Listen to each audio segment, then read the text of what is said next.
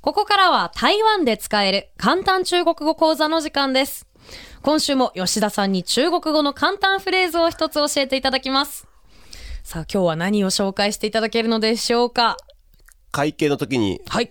えークレジットカードでお願いします。うん。これですね。使えますね、これは。えー行きましょう。はい。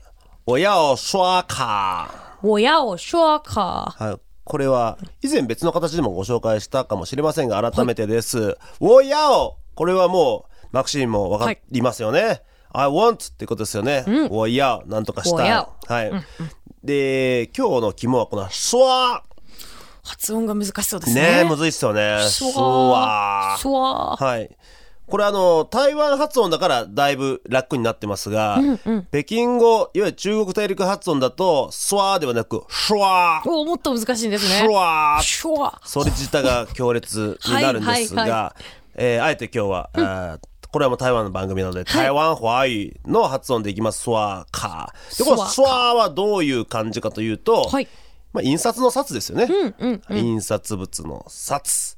これを中国語で読むと、シュワー。シュワなんかこうクレジットカードをこう決済する時ってこうこするというか切るじゃないですかシュッてこうすりますよね、これ。シシュッュッとね。まあこれがあのシュワーの感感覚イメージですねシュッとね。例えばこのシュワーの後に子供の子ってつけて、シュワーズっていうとはい。たわしになりますは あ、確かにね。はいはいはい。ゴシゴシしますもんねはいはいはい。はい、面白いですね。ななんでシュワーはそういうなんかスクラッチするというか、シュッと切るっていうそういうイメージになります、はいで続いてカーかこれまたね、えーなかなか日本人には馴染みのない漢字なんですよ、こちらのは漢字。私見たことなかったかもしれないで難す。しね、漢字で上、下、上下、上っていう漢字と下っていう漢字を、えー一緒にくっつけたみたいな。縦にくっつけた感じですね。そうです、そうです。縦にくっつけたのがこのカーという、えー字になります。はい例えば、カーの後ろに車ってつけると、カーツァかつ。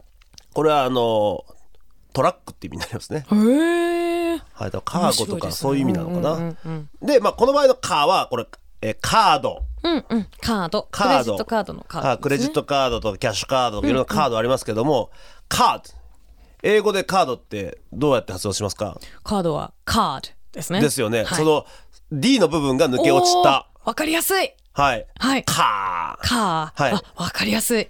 カー。はい。うんうん。でも、カーだけで、あの、カードで向こうではあ通じますので、うんあのー例えば、信、えークレジットカードだったら信用カードです。うんうん。わかりますクレジット。信用カードってこはといですもんね。うん。クレジットって本来こう日本語では信用っていうんですよね、信用があるから後払いでいいですよそうっていでうこすとねですよねなのでそういう信用をまあギュッと、えー詰めたカードなので、信用カード信用カー信用カはい、んうんうんなのでこのカーもよく使いますんー。で、うん。これは覚えておきたいですここね。で、まあ、一緒に覚えてもらえればなと思うんですが、はいあーまあ、台湾はだいぶこう現金うん社会を脱出しつつありましてもちろんコンビニとか、えーそのあたその辺のこう飲食店とかでも全然カード使えるようになりましたけれども、はいまあ、タクシーだけはまだまだですね、うんうん。タクシーだけはカー使えないんで、そうなんですね。はい、もうあのキャッシュにしてくれと言われたりとか、そのいわゆるこうヨーヨーカーあるじゃないですか、いはい交通系 IC カードねそのあ端末がタクシーの後部座席についてるからてっきり使えるもんだろうなと思って、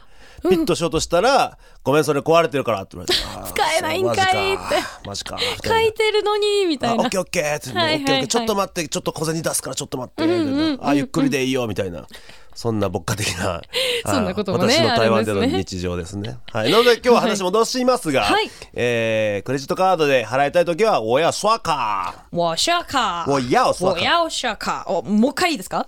ーどうぞ我我要下卡。可以はい、 OK ですということで、クレジットカードでの支払いでお願いしますっていう時に使えるんですね。はいそういうことですはい。ぜひ、フレーズの復習に、ポッドキャストも活用してみてください。ポッドキャストアプリで、台湾で使える簡単中国語講座と検索すると、最初の方に出てきます。ぜひ登録して、繰り返し聞いてみてください。SNS なので、この番組のシェアもしていただけると嬉しいです。